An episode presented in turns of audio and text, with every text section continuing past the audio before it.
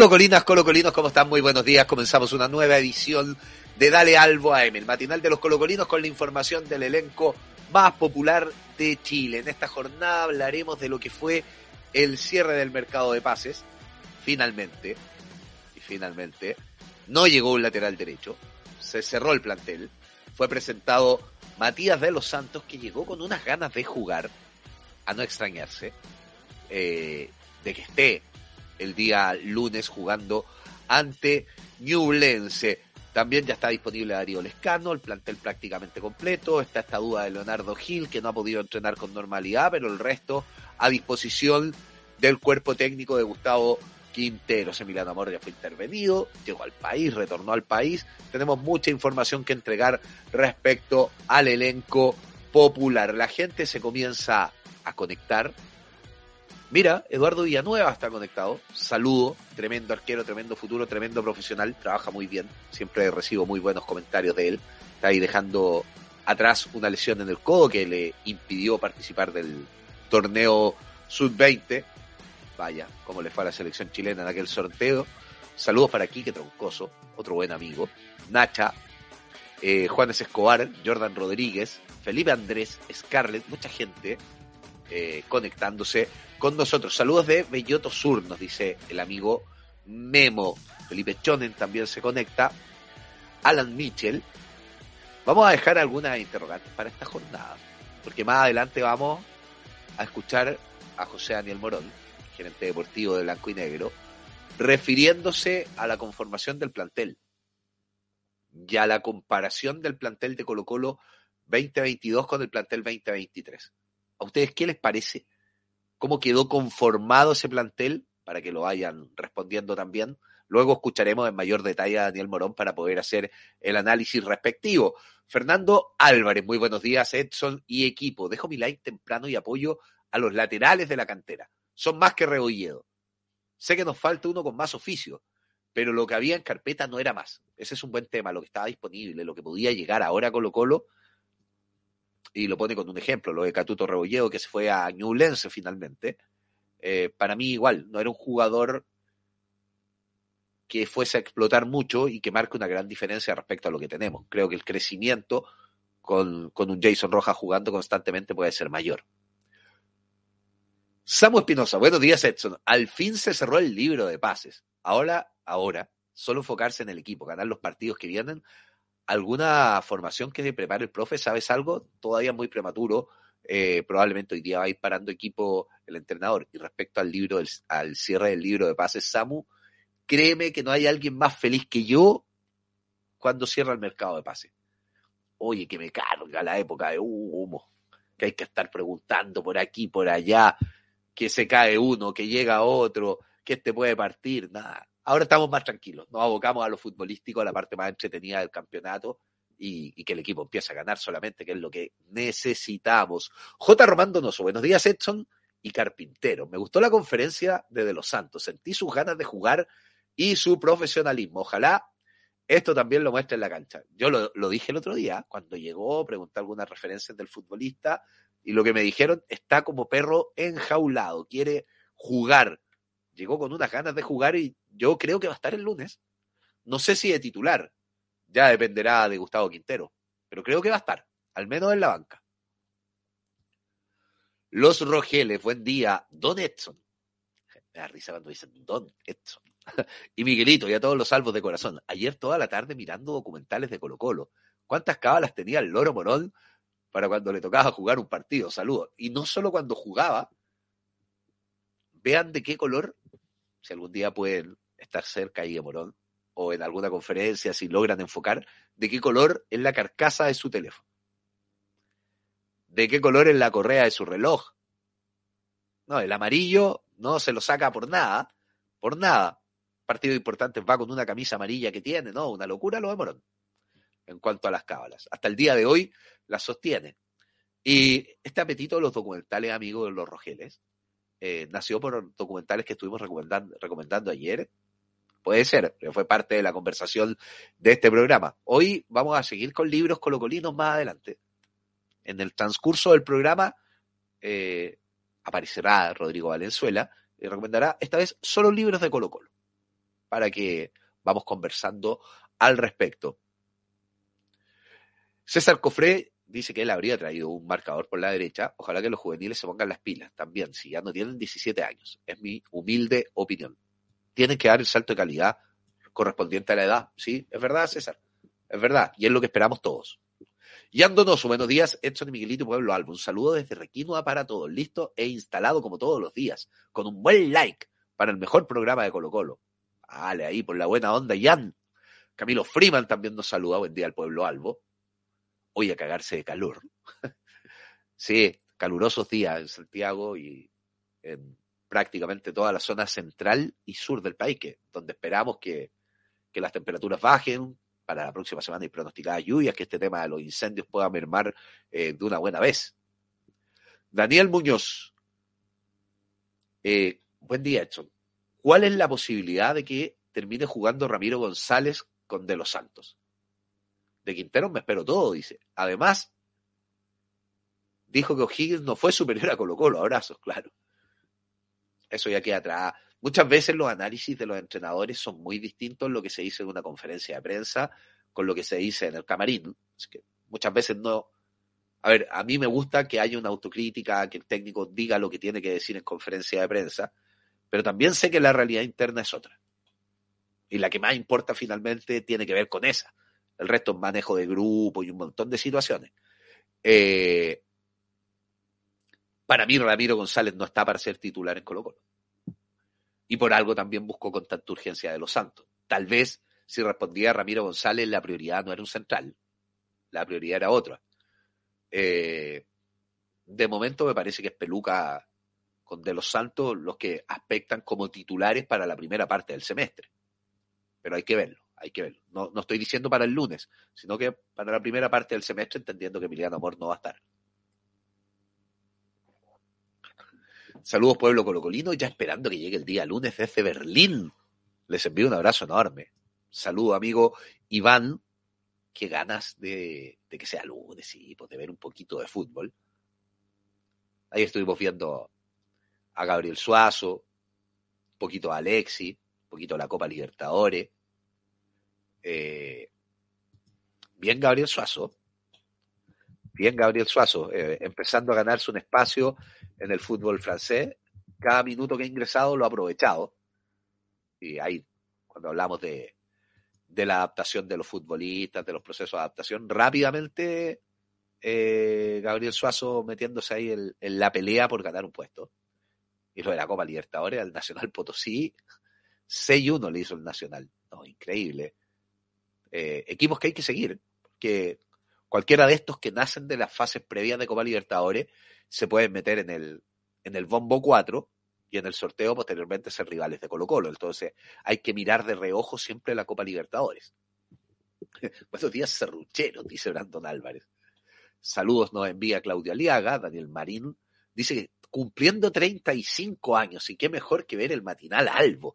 Daniel Marín, feliz cumpleaños. Un abrazo grande, disfruta tu día, que vengan puras cosas buenas y puros triunfos de Colo Colo. Gabo Flores, se la juega con una formación. Mi formación para el lunes, Cortés, Fuentes de los Santos, Falcón, Bimber, Pavés Pizarro, Palacios, Volado, Lescano y Thompson. Eh, tal vez no está tan lejana de lo que podría pasar, ¿ah? aunque creo que va a jugar Jason y César Fuentes en la mitad de la cancha, pero por ahí tendría que ir la formación de Colo Colo y verlo desde los Santos escuchemos declaraciones, escuchemos voces, escuchemos de quién hemos hablado bastante en esta primera etapa. Matías de los Santos, nuevo refuerzo de Colo Colo. Ayer fue presentado en conferencia de prensa. ¿Qué fue lo que dijo el zaguero? Lo escuchamos en Dale Albo M. ¿Está o no está? ¿Está o no está? No está, parece. Vamos ahí. Miguel se nos fue debe estar ahí con el pan con palta, salió a comprar el pan, todas las cuestiones que nos dice Miguel que en algún momento lo perdemos. Lo perdemos. Seguimos leyendo gente. Rodrigo Adía dice, después del mercado de fichajes para el olvido, no le gustó. Hacíamos esa pregunta al inicio del programa. ¿Qué le ha parecido el mercado de fichajes? Solo pedirle a los dirigentes de una vez por todas se apliquen en este periodo. Solo el Club Social y Deportivo Colo Colo supo hacer bien la pega. Rodrigo Vargas, se pronostica lluvia para el lunes y martes en la zona de los incendios. Suave, suave, pero igual sirve. Tal cual, lo que hablábamos, amigo Rodrigo. Fabián Nicolás, el nivel de periodismo en la rueda de prensa ayer fue muy bajo. Se repitieron muchas preguntas.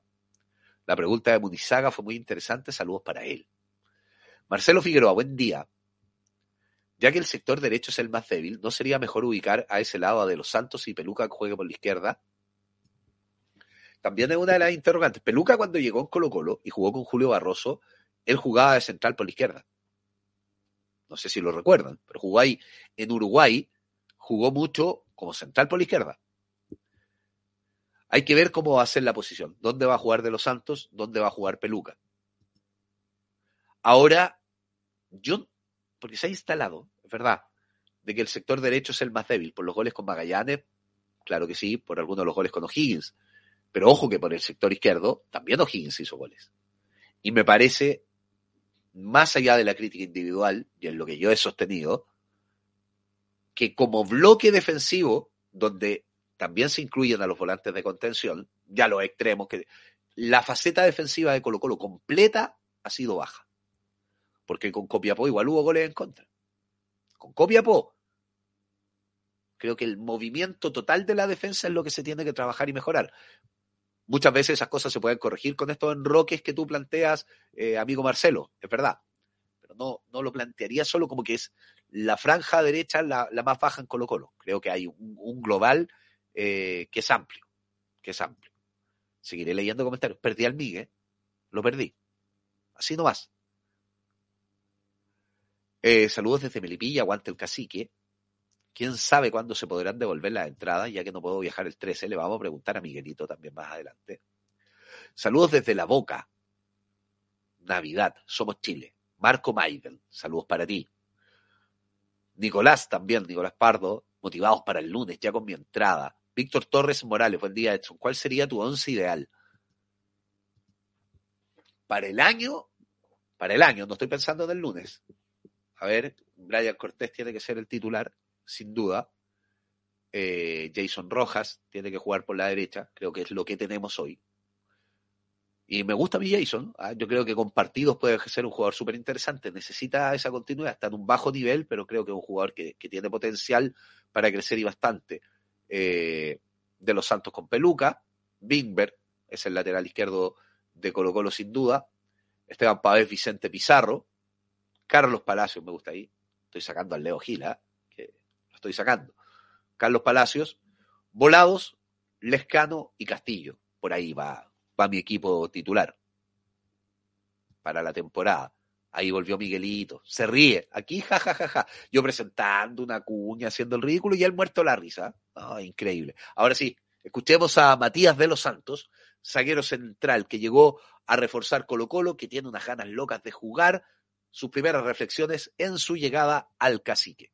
Es un gran paso venir a una institución como, como es la, la del Colo Colo. Es el equipo más grande en Chile. Me siento feliz, ya conocí los compañeros, la verdad me trataron de la mejor manera. Si bien las expectativas son muy grandes, la Copa Libertadores es una, la Liga, la Copa, todo lo que se juegue, Colo Colo siento tiene la responsabilidad de, ganar absolutamente todo. El año pasado se dieron muchas cosas acá, fueron los últimos campeones, así que estoy muy contento, con muchas ganas de, aportar lo que he aprendido, lo que voy a aprender, porque uno sigue aprendiendo en esto del fútbol. Y bueno, me puse al día con Gustavo, hablamos y bueno, hoy, hoy ya tuve el primer entrenamiento y ya estoy un poquito más tranquilo.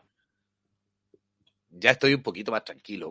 Cuando, dice que está tranquilo porque pudo entrenar, es porque es un futbolista que tiene unas ganas de jugar y es lo que hemos ratificado, es lo que dijo en un montón de declaraciones. ¿eh? Editamos solo una para hoy, pero en un montón de declaraciones repetía que que él no sacrifica el rendimiento, el, esfuerzo, que eso no se negocia, que quiere estar, que, se entrega al 100%, que quiere jugar. Fueron frases que, que se fueron repitiendo en cada una de las respuestas. Eh, y me gusta, me da satisfacción que el futbolista diga, me quedo tranquilo porque pude entrenar. Y, y, ya por ahí se puede meter dentro de los citados. Eso sería importante. Ariel Salas. Ariel Salas tiene nombre de arquero formado en el Monumental eh, Juan Magallanes en distintos clubes, después Ariel Sala. Inolvidable su paso por la selección sub-17 de Chile, la de Manuel Neira, Héctor Tapia, Frank Lobos, Sebastián Rosenthal, era arquero espectacular, atajó penales en la definición por el tercer lugar en aquel Mundial de Japón.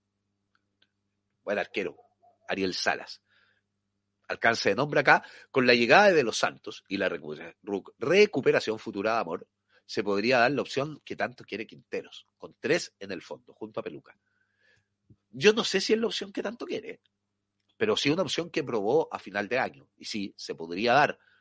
Eh, lo probó en la, en la postemporada.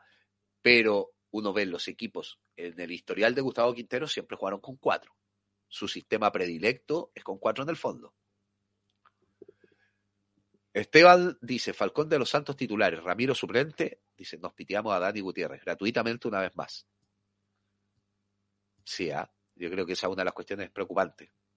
A ver si en el segundo semestre puede partir a préstamo. Jugador que necesita jugar, que necesita crecer.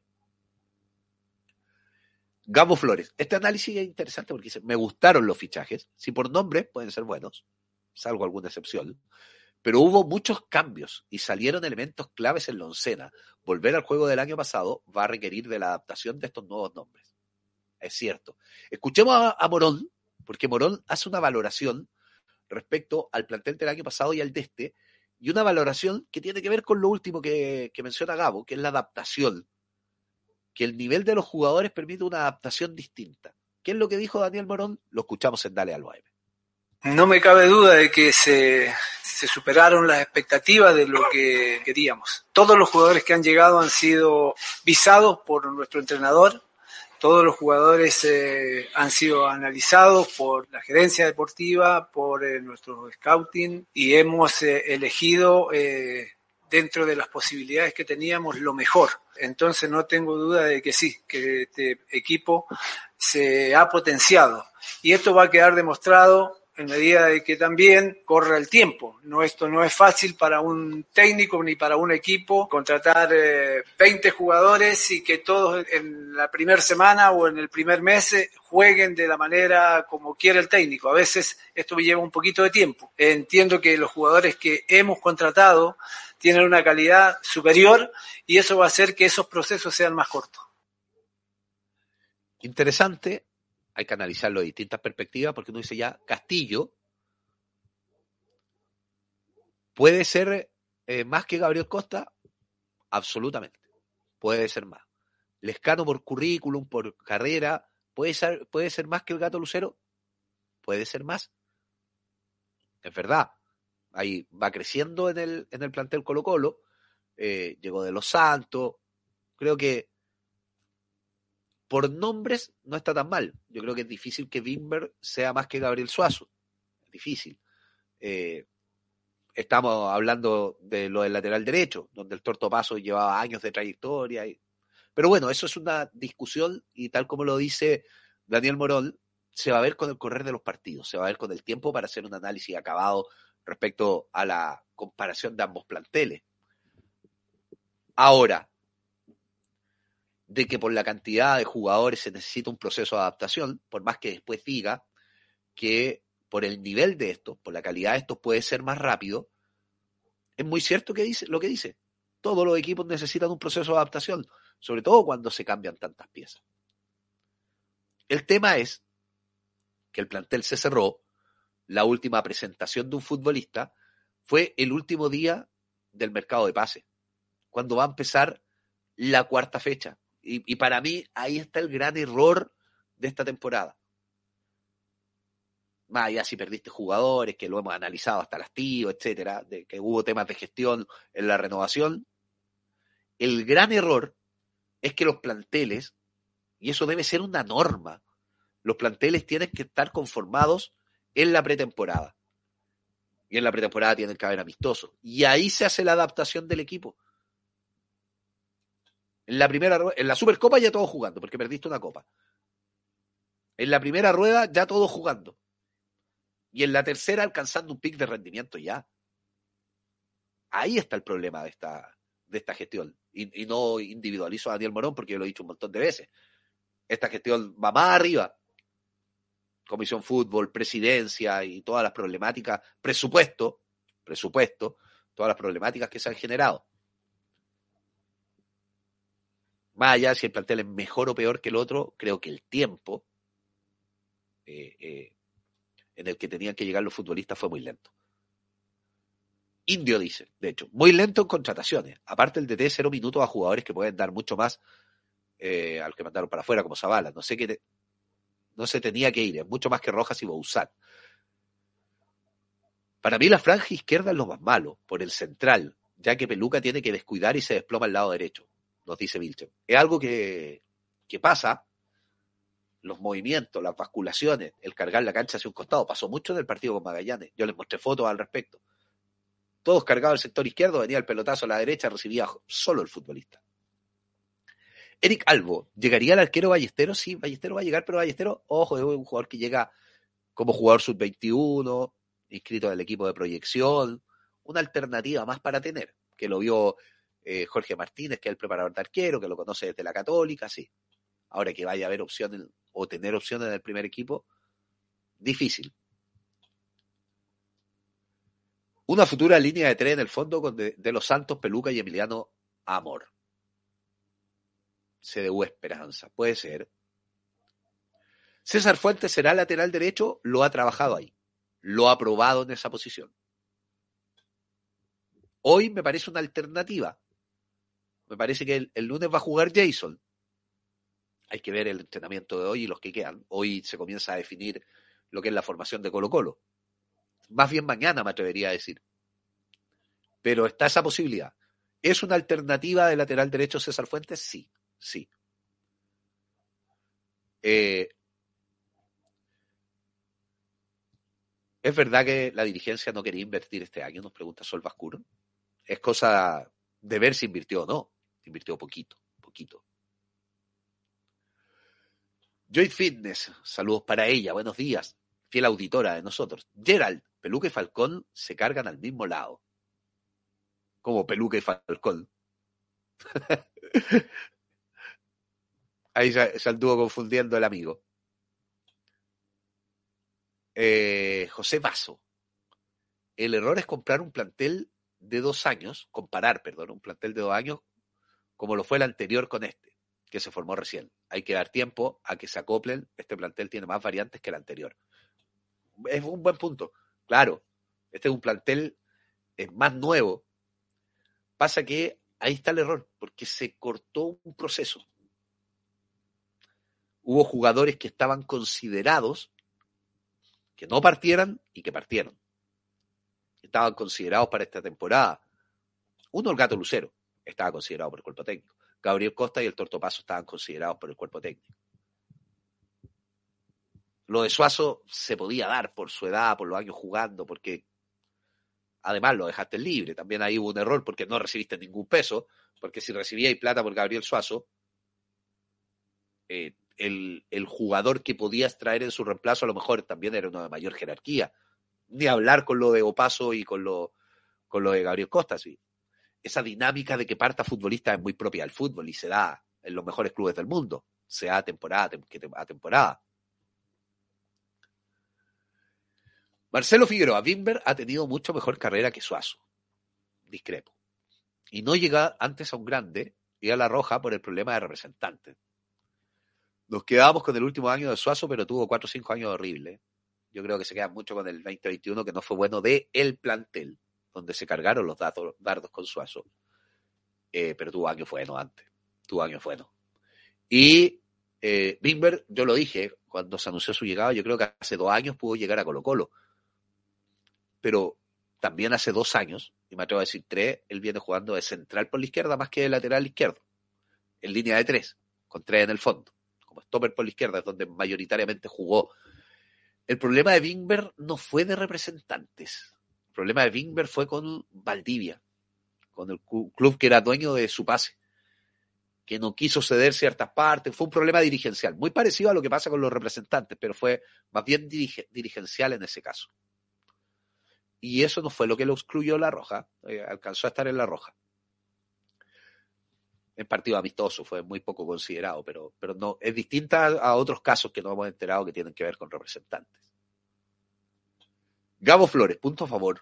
es que todos los jugadores que llegaron a, final y cierre del libro de pases venían con pretemporada y listos para jugar. El único que tenía que ponerse a punto era Palacios. Son distintas las pretemporadas, sí. Christian Schwenke, ¿cómo se extraña a Valladares? Moza, el cáncer de Colo Colo. Eh, Rodrigo Vargas, y lo que pasó ayer con Lucero, lo pifiaron en su nuevo equipo en Brasil.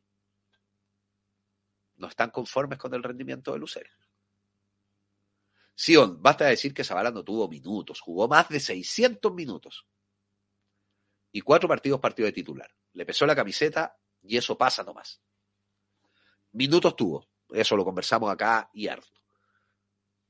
Eh, tuvo partidos que entró y que jugó poquito, y que jugó poquito.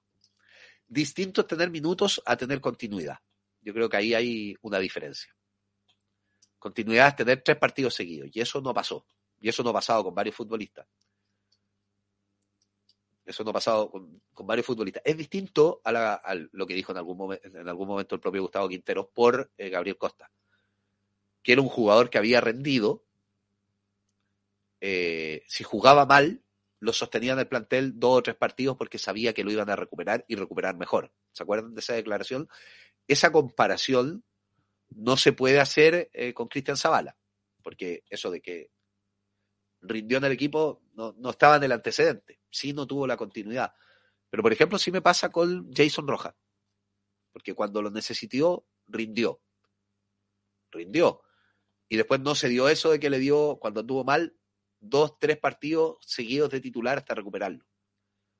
Jugó mal, entró Bruno. Jugó mal Bruno, que en algún momento también respondió, entró Jason. Ahí no se dio la continuidad, que yo creo que es importante en los equipos. Es súper importante sostener jugadores cuando muchas veces eh, no están en su mejor nivel, porque vas ganando un plantel, vas creciendo.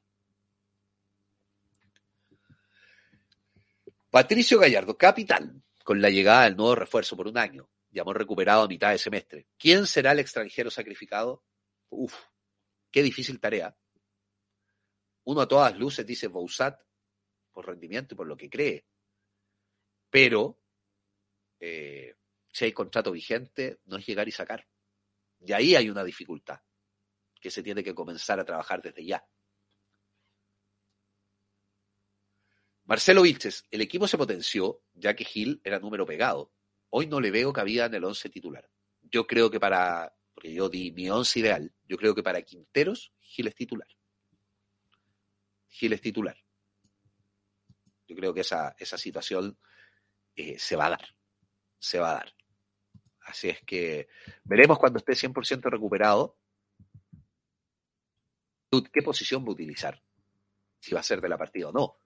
Si va a jugar con Esteban Pavés desde la contención, viniendo desde atrás. Si va a ser el volante de salida de Colo Colo y Carlos Palacios se puede abrir una banda. Creo que son cuestiones que hay que ver. Eh, Rojas era titular con Quintero, luego perdió terreno y confianza con un par de expulsiones tontas que tuvo, una contra Fortaleza.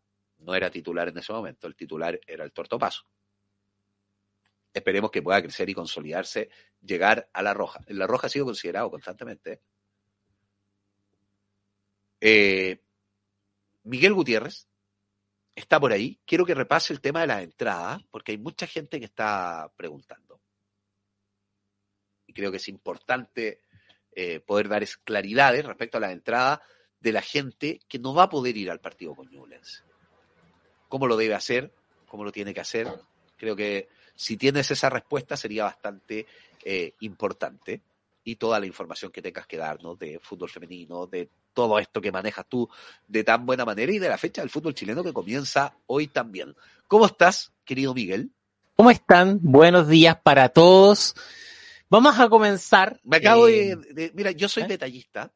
¿Eh? ¿Estuvo ordenando su pieza, Miguelito? Sí, estuvimos ordenando acá atrás. Bueno, casi todo en verdad. Sí, se nota de inmediato porque invirtió el orden de sus camisetas. Sí. La de Bartichotto la pasó a su costado derecho y a su espalda quedó eh, la camiseta, ya me perdí el año, pero del año 2000, no sé, da lo mismo. 19 puede ser da lo mismo, o más atrás, pero ordenó, se nota. Muy bien, me gusta que esté trabajando. Sí. sí, pues hay que empezar a trabajar en todos los niveles, en todos los Muy bien, muy bien. ¿Cómo está?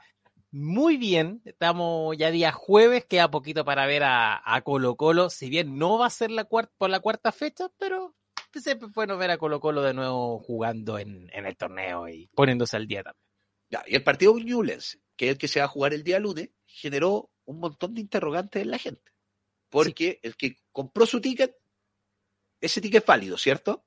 Sí, válido, absolutamente asistir al válido. partido. Pero Puede. quien co- compró su ticket y no puede asistir al partido, ¿tiene alguna alternativa de devolución de dinero, de renombrar la entrada? ¿Se ha planteado ya esa información por parte de Colo Colo? Mira, desde Punto Ticket hay un comunicado que está colgado en el link donde está la información sobre el partido. Vamos a compartir esa pantalla para que la gente pueda ver el eh, proceso que tiene que seguir. Acá está a través de puntoticket.com. Los tickets disponibles para mm, están vigentes para este partido por la reprogramación del partido. Los tickets están a disposición del público general también a través de Punto Ticket, los que queden disponibles. Y los que compraron su entrada para el partido que estaba programado originalmente para el lunes 6, pueden hacer uso de estos o solicitar la devolución del dinero hasta mañana viernes al mediodía en el portal .ticket.com devoluciones, que se está también en la misma página. Acá también se redirecciona, pero esta es la página donde la gente puede solicitar eh, la devolución de las entradas. Es bastante simple, bastante rápido. Uno solicita la devolución del, ticket ingresando su cuenta habitual de, punto ticket. En este caso no tengo orden para devolver porque el evento al cual compré entrada no se ha suspendido, no se ha reprogramado. Pero quienes compraron la entrada punto ticket aparecerá automáticamente el evento Colo Colo con Ñublense que es para poder eh, devolver que es eh, acá aparece en, en punto ticket, va a aparecer acá su entrada de Colo Colo con eh, Ñublense. Miguelito, para ser claro, yo te estaba hablando y estaba muteado. me pasé, me pasé. Oye, entonces para ser claro, hay dos opciones. Ingresar a .ticket.cl, devoluciones, y rápidamente vas a poder solicitar tu ticket con tu clave, con el mismo formato como compras tu entrada. Claro. Y lo otro, en el comunicado que se lanzó, que lo mostraba recién Miguelito, también dice, pincha aquí. Ahí está. Claro, ahí está. En, en naranjito, me parece que es el color. Sí, pincha ahí. naranjo. pincha ahí y inmediatamente va a poder acceder a la devolución del ticket. Entonces, la gente que compró entrada y que puede asistir el día lunes no tiene ningún inconveniente. Es el mismo ticket que habían comprado con anterioridad. La gente que compró ticket pero no puede asistir al recinto deportivo, la única opción que tiene es la devolución de dinero. Esa entrada no se puede renombrar, es decir, no puedo ir yo, va a ir mi hermano, no. La entrada no se puede renombrar, sino que va a tener la devolución de dinero en puntoticket.cl y lo más importante, Miguelito, que lo vuelva a destacar, ¿hasta cuándo es el plazo? Mañana viernes 10 al mediodía. Mañana viernes 10 a las 12 horas se cierra el proceso de devolución de entrada, así que es importante que usted ingrese a puntoticket.com, vaya al evento de Colo Colo e aparecerá este comunicado oficial y ahí pueden y dirigirse automáticamente al portal de devolución de Punto Ticket, sino en el mismo puntoticket.com aparece el portal de, de devolución de, de, los eventos, que aparece acá a la, a la, derecha, usted ingresa a Punto Ticket, tiene los eventos que están promocionando, algunos musicales, algunos eh, que vienen próximamente. En el sector derecho aparece los destacados, aparece portal de autodevolución. También puede ingresar automáticamente acá y lo lleva directamente al, a solicitar la devolución de su entrada, en este caso, por el medio de pago que sea, por el medio de pago que usted haya, haya vaga de redundancia, pagado su entrada, se hace esa devolución según su tarjeta de crédito, su banco, etcétera. Así que siga los pasos al detalle y pronto va a tener la devolución de su entrada en caso de que usted lo necesite. Si no, puede ir al estadio nomás También el día lunes para ir. Nos está escuchando Rodrigo y le vamos a pedir que haya una nota, que dejemos una nota del sitio también con este proceso, que es muy importante. Así que para que la gente lo pueda entender porque se va acabando el plazo. ¿Qué información más nos tiene, sí. querido Miguel? Así es, se va acabando el, el, plazo. Y lo que no se acaba es el campeonato nacional porque comienza esta noche, comienza este día jueves, el, la cuarta jornada del campeonato nacional con un clásico ahí entre medio de la programación y dos partidos que están en reprogramación. Uno de ellos el de Colo Colo con Huachipato, el, claramente lo que nos importa Colo Colo en, nuestro programa, También está el de Ñublense con O'Higgins, ambos partidos que fueron suspendidos por la situación que está viviendo eh, la zona de, del Biobío, de la, de la Bucanía, también Ñuble, con los incendios que eh, todavía azotan a esa zona. Con eso, como antecedente, esta es la programación. La vamos a repasar en detalle para esta cuarta jornada del Campeonato Nacional que se va a extender hasta el domingo. Esta noche, el Bicentenario de la Florida recibe el clásico de colonias entre Audax Italiano y Unión Española. Partido interesante porque Unión de Perder me parece que empieza a tambalear su, su banca. Dele de corrido nomás con todos los partidos para que Así luego es. vamos con Rodrigo. Mañana, mañana viernes, hay partidos en simultáneo por el inicio también del campeonato de ascenso. El campeonato de ascenso va a ser íntegramente transmitido por la cadena que hoy día tiene los derechos, por lo tanto el calendario se comienza a ajustar en razón de la categoría de plata del fútbol nacional. Mañana viernes a las 21 horas en el Nicolás Chaguán, Unión La Calera frente a Curicó y Deportes Copiapó frente a Palestino. Los dos partidos van por TNT Sport en la señal tradicional, el TNT Sport 2 para Unión La Calera y TNT Sport 3 para Deportes Copiapó con Palestino. Así que Oye, se podrán ver ambos Miguelito. partidos. ¿Cómo no se puede programar para que jueguen a distinta hora? Si la primera vez también se juega más esparcida, por decirlo de alguna forma, días de semana. Yo no sé, ya, bueno, ya me enojé, pero dale, ya está, Sí, ya está es que programado. cambió, claro, es que ya cambió el tema del ascenso para que no se juegue tan disperso tampoco. Así que también se están ajustando los horarios para que no sea tan disperso durante la semana, que algo que también estaban solicitando para que la gente pueda ir al estadio. Si tuviera que elegir un partido, juegan los dos a las 21 horas, La Calera Curicó y Copiapó Palestino, ¿cuál ve? Oh, yo elijo a Curicó. Yo quiero ver a. Curicó. Yo quiero ver a Curicó. El mejor partido. Yo más allá que suelo poner la doble tele, como decimos con mis amigos, eh, Eh. me voy a enfocar más en Palestino Copiapó porque ustedes saben, le tengo cariño a Bruno Bartichotto y me gusta ver sus partidos, así que por eso lo voy a ver. Por eso Sí. lo voy a ver. Ya, rapidito. Uno igual, uno, igual, uno igual va a tener, uno igual va a tener más de una tele para ver el partido, así que. Es verdad. Partido de sábado y domingo. Así es, mediodía en la portada, Universidad de Chile frente a Magallanes, sábado 11 de febrero y 20-30 horas en el Sausalito de Viña del Mar, Everton frente a Coquimbo Unido, este último que va por las pantallas de Canal 13. Y el domingo 7 de la tarde en Rancagua, Universidad Católica frente a Cobresal. Y recordar que el partido de Huachipato con Colo Colo y Ñublense O'Higgins de esta fecha están en reprogramación.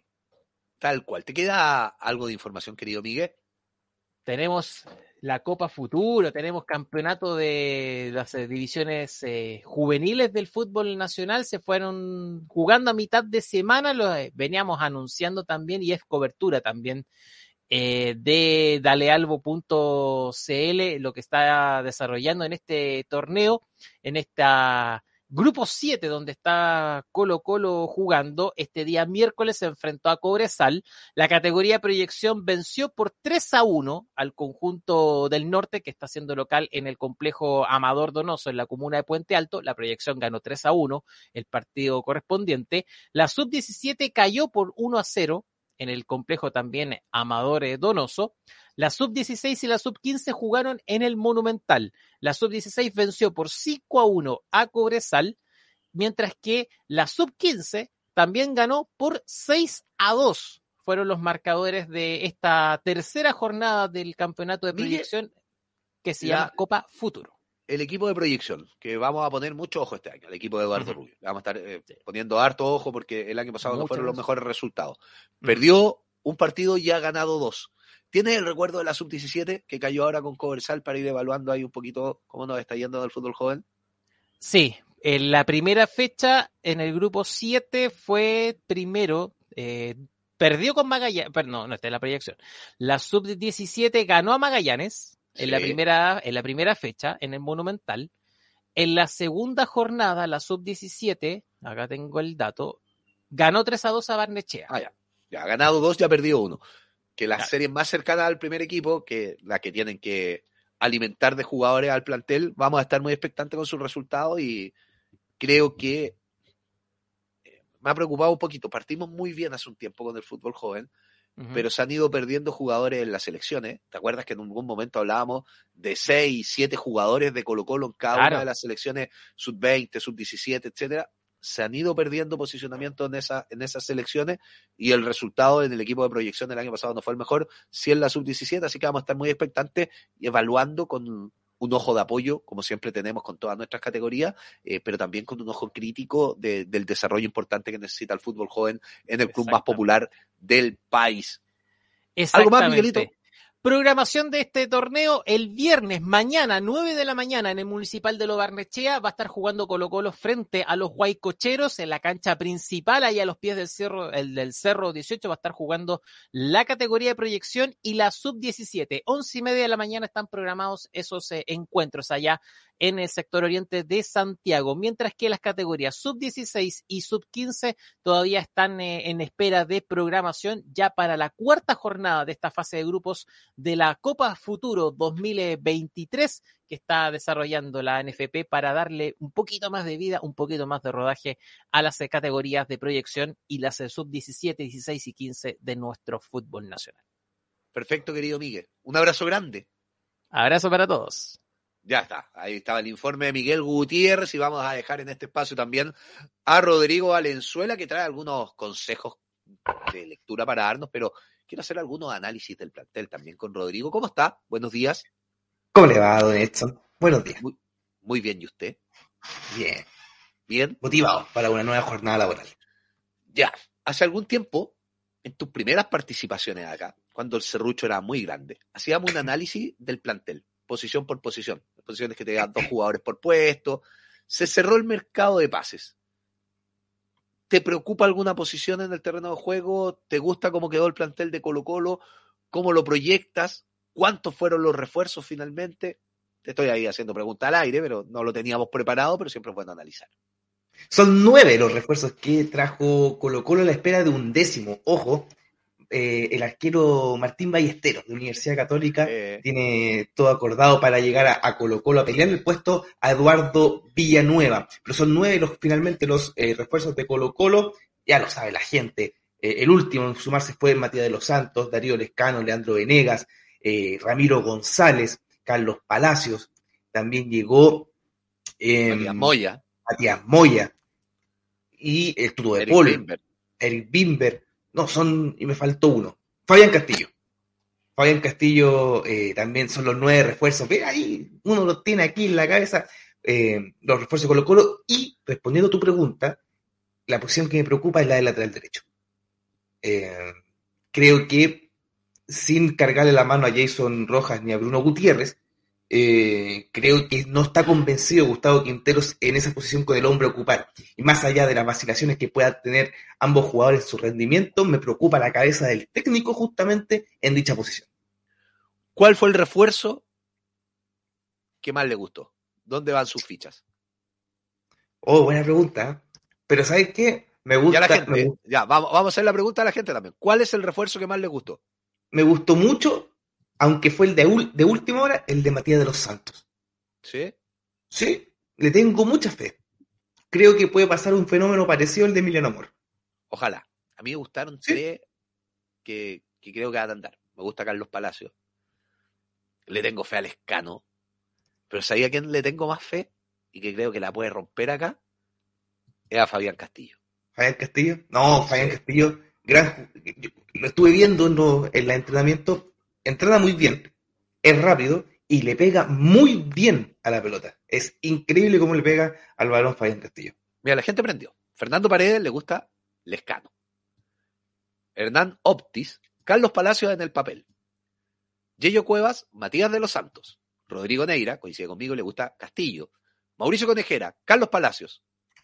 Eh, mejor refuerzo Castillo, dice el máster. Poli, capitán, ¿por qué otro arquero si tenemos eh, el chico grandote, sí, a mí igual me llama, me llama la atención, ¿ah? que este muchacho recordemos, 90, recordemos que, estuvo lesionado, está lesionado Eduardo Villanueva. Sí, pero tampoco una lesión de gravedad, ya está para, para trabajar. ¿ah? No, sé, me genera suspicacia. Marcos Candor, Matías de los Santos.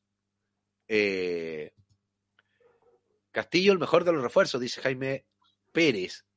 Para mí son cuatro, dice Ignacio Torreal de los Santos, Palacios, Lescano y Castillo. Matías de los Santos llega con muchos partidos en el cuerpo, dice Cristian Tapia. Castillo Lescano, depende cuándo se muestren. Bimber, el que más ha jugado irregular, dice José Vilches. Hola, capitán, yo le pongo mi ficha de Los Santos y Fabián Castillo. ¿Le gusta opinar a la gente sobre los refuerzos? Sí, está bien, está bien. Bimber, Palacio y Lescano, dicen en, Instagram, David, legalmente. Eh, Matías de los Santos, el primer entrenamiento, como toda la vida, le tengo fe a, Palacios. Será su renacer. Saludos desde Puente Alto, nos dice Nelson Arce. Venegas nos dará la sorpresa este campeonato junto a Palacios, da suite. Ahora Venegas me parece eh, que comienza a perder terreno, Rodrigo, ¿no? De todas maneras, de todas maneras, y siempre se supo que llegaba a ser el reemplazante de, eh, primeramente era reemplazante de Lucero, ahora va a ser el, suplente del Escano, creo yo. Eh, aparte que si traen a alguien extranjero no va a ser para tenerlo en la banca. Más allá de lo que pueda ser su rendimiento posteriormente, lo que pueda pasar en fútbol, puede pasar cualquier cosa, pero Lescano parte con un, poquito más de ventaja en esta carrera para ser el centro delantero de, de Colo Colo. Ahora, ¿quién llega mejor al partido del lunes? ¿Colo Colo o Newlands? Yo creo que Colo Colo. Yo creo que Colo Colo.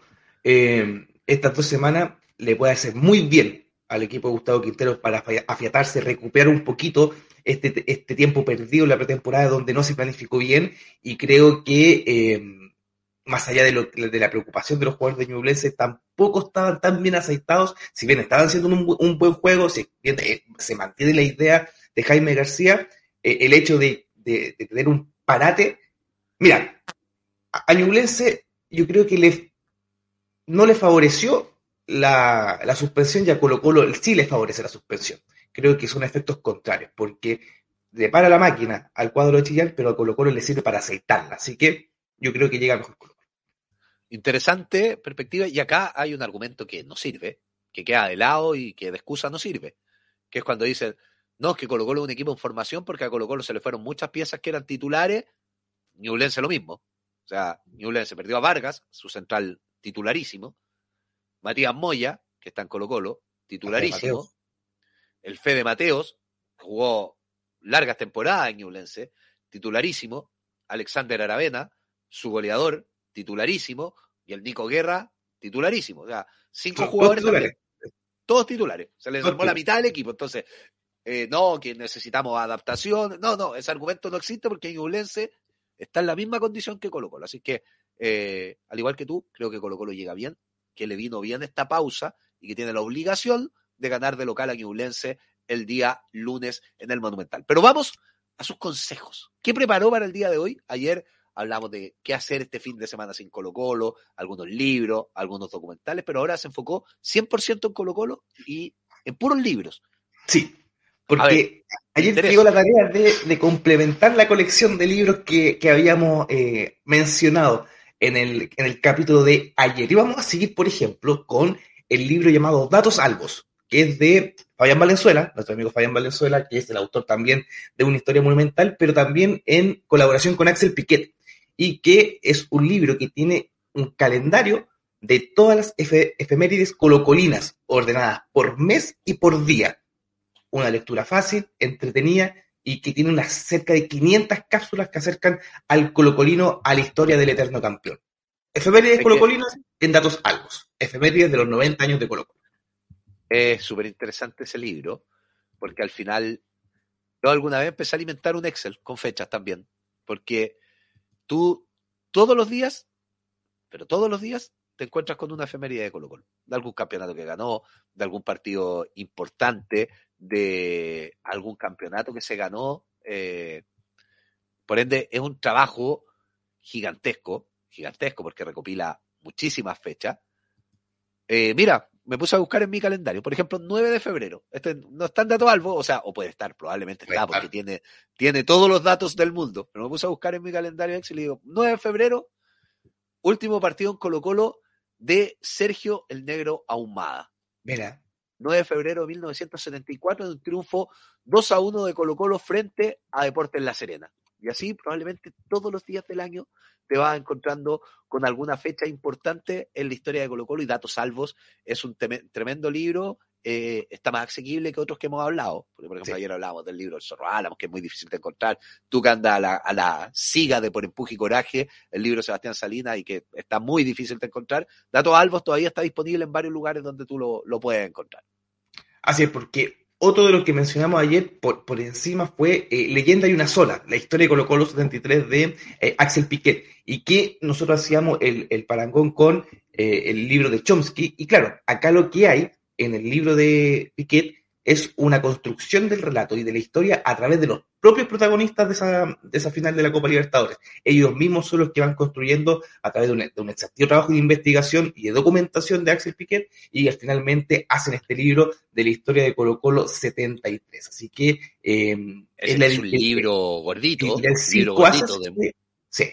de muchas páginas, sí, editorial 5 haces, tal cual. Exactamente, así que, y también creo que eh, no es difícil de conseguir, así que eh, pueden, pueden buscarlo por ahí. Ayer hablaste de el documental que está también en el YouTube de Dale Algo, Hombres de Blanco, eh, producido por nuestro buen amigo Luis Marambio Ibarra, pero también está el libro, Hombres de Blanco.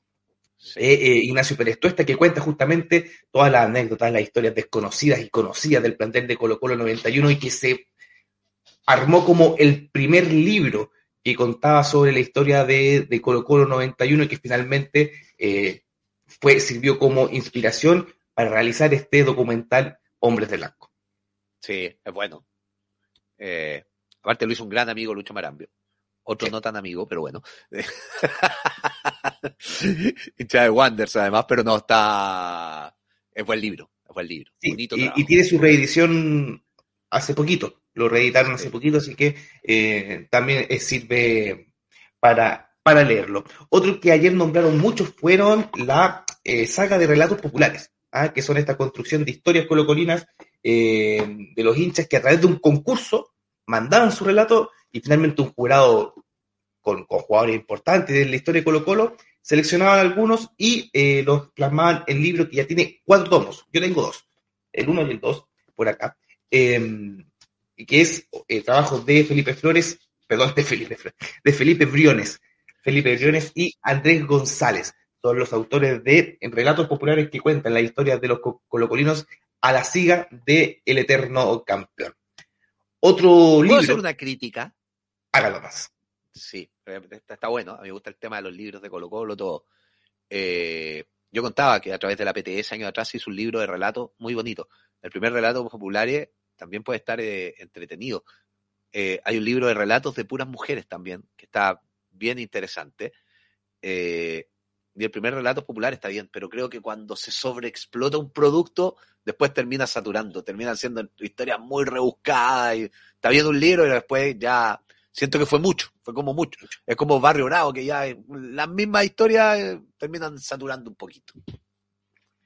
Otro libro, Campeón en la quiebra, de eh, Ignacio Morgan, que cuenta justamente a través de una exhaustiva investigación todos los detalles de esa histórica campaña de Colo Colo 2002 que eh, resultó finalmente con el campeonato eh, en diciembre del año 2002. Entrevista a jugadores y todos los que estaban, estuvieron y siendo protagonistas de aquel campeonato que recordamos hace poquito y que por supuesto las entrevistas también están en Dale Algo. Campeón en la quiebra de Ignacio Morgan, otro imperdible para leer respecto a la historia de Colo Colo. Aquí vamos a hacer una pasada. Vamos a invitar a Axel Piquet, gran amigo además. Vamos a invitar a, Axel Piquet. Vamos a invitar un día al Lucho Marambio para que nos hable también de, cómo fue el proceso de construcción eh, de su libro. En algún momento a, la gente de Relatos Populares. Vamos a hacer un, un bloque literario porque además una cosa es lo que se plasma y otro es la búsqueda de la historia, y que creo que es súper interesante poder conversar con sus autores. Así que también vamos, vamos a hacer ese ciclo de entrevistas, como vamos a dejar los invitados a ver la entrevista que se hizo ayer a Arturo Sangüesa. Sebastián Munizaga estuvo sí. conversando con él, con alguna sorpresita ahí del Vichy Gordi, de Miguel Rifo, etcétera, pero quiso un recorrido por su historia, elogió en demasía a Vicente Pizarro, o merecidamente más bien, pero eh, le hizo un queque, como se dice, a, a Vicente Pizarro, Arturo Sangüesa y contó varios pasajes de su historia futbolística en Colo Colo. ¿Qué más tiene Rodrigo?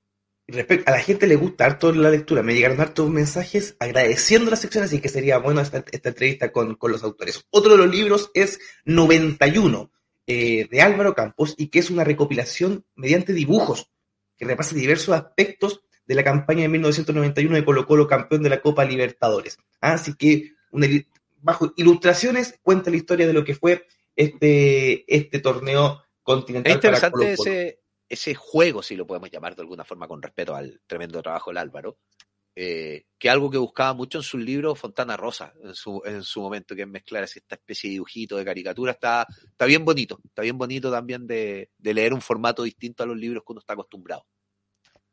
777 de eh, Esteban Abarzúa que eh, cuenta Me suena así como la época del multicarrier. Había un carrier de Colo Colo, ¿se acuerda? 11-7 era el carrier de Colo Colo. ¿sí? ¿Eh? Para llamar a largas distancias y llamadas internacionales. Cosa que la gente hoy no tiene idea, los más jóvenes, que esa cuestión, ¿ah? Antes había que tener un dígito para hacer llamadas, sí, ¿no? Uno de vacaciones llamaba por cobro revertido, le cobraba a tu papá y salía carísimo después. 7-7 a, este, a este buen amigo, de, para mí, de las buenas plumas eh, que queda en Chile, que es Esteban Abarzúa, que que escribe columnas en las últimas noticias, un formato como que ha ido desapareciendo eh, en los diarios y él mantiene esa muy buena pluma y muy mucha inteligencia a la hora de, de pensar lo que va a escribir. Me, a mí me encanta el trabajo de Esteban Barzúa y que hizo 777, ¿de qué trata? Trata de la historia de los últimos ídolos de Colo Colo que coincidentemente usaron la camiseta número 7. Esteban Paredes, Marcelo Bartichotto y también, aunque algunos no lo crean, Carlos Caselli, que también ocupó la mítica camiseta 7 de un libro de Esteban Arzúa, que en lo personal también me gusta mucho porque además es muy simple para escribir. Es muy fácil de entenderlo y no por eso es de menor calidad. Gran libro de Esteban Abarzúa. Me atrevo a decir, y le voy a pedir ayuda a mi amigo Jimbo si lo está escuchando, que Carlos Caselli en su carrera utilizó más la 7 que la 9 en Colo Colo. Partió utilizando la 7. Que es un dato no menor. Otro libro de, eh, de Esteban Abarzúa es este, de Sangre Altiva y Noble Corazón, que cuenta finalmente los relatos desde el 8 de diciembre del año 2020, después de esa derrota fulminante de Colo Colo ante Deportes de la Serena que nos dejó últimos en la tabla de posiciones, donde coqueteamos con el descenso. Bueno, ¿qué hizo Esteban Abarzúa? Abrió un blog llamado Sangre Altiva y Noble Corazón y todos los días, todas las fechas, iba poniendo sus sensaciones y finalmente los plasmó en el libro Sangre Altiva y Noble Corazón que tiene en su portada a Pablo Solari. Mira, sé que no había visto ese libro, como que no estaba al tanto. Del 8 de diciembre al 17 de febrero, dos meses, eh, nueve días, ¿cuánto es? más. Fueron 73 días. Mira. Están retratados bajo el lápiz de Esteban Arzua. 73 días que estuve sin cortarme el pelo, 73 días que estuve sin beber alcohol. No, desde aquel día fueron. Se acerca la fecha, vamos a recordar más adelante también manda y cuestiones que se hicieron, pero. ¡Wow! Buen libro, interesante. De los últimos que se ha escrito sobre Colo Colo.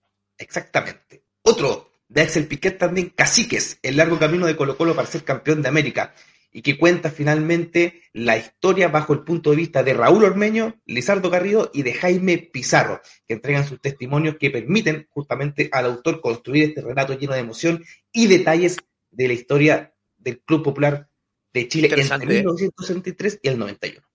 Porque además el relato es contado por tres jugadores formados en Colo Colo. Que vivieron, todo, que, que vivieron todo el proceso, toda la gestación, el proceso de Arturo Salá, de Pedro García inclusive, Pedro García, Arturo Salá, después la llegada de Mirko Josic, eh, cómo se fueron adaptando jugadores que fueron muy importantes del proceso, como Ricardo Dabrowski, como Marcelo Bartichotto, como Daniel Morón, los que llegaron del extranjero, y se fue llegando al objetivo final que fue ganar la Copa Libertadores de América. Así que eh, son interesantes las perspectivas que le da a sus libros a Axel Piquet, a mí me, gusta mucho. Sí, aquí está el libro Campeón en la Quiebra, se lo voy a mostrar, este es, ahí está el equipo formado. Otro, lo, mencionaste hace como 10 minutos, campeón de la quiebra, y lo estáis mostrando ahora. Está, ahí, está, abajo.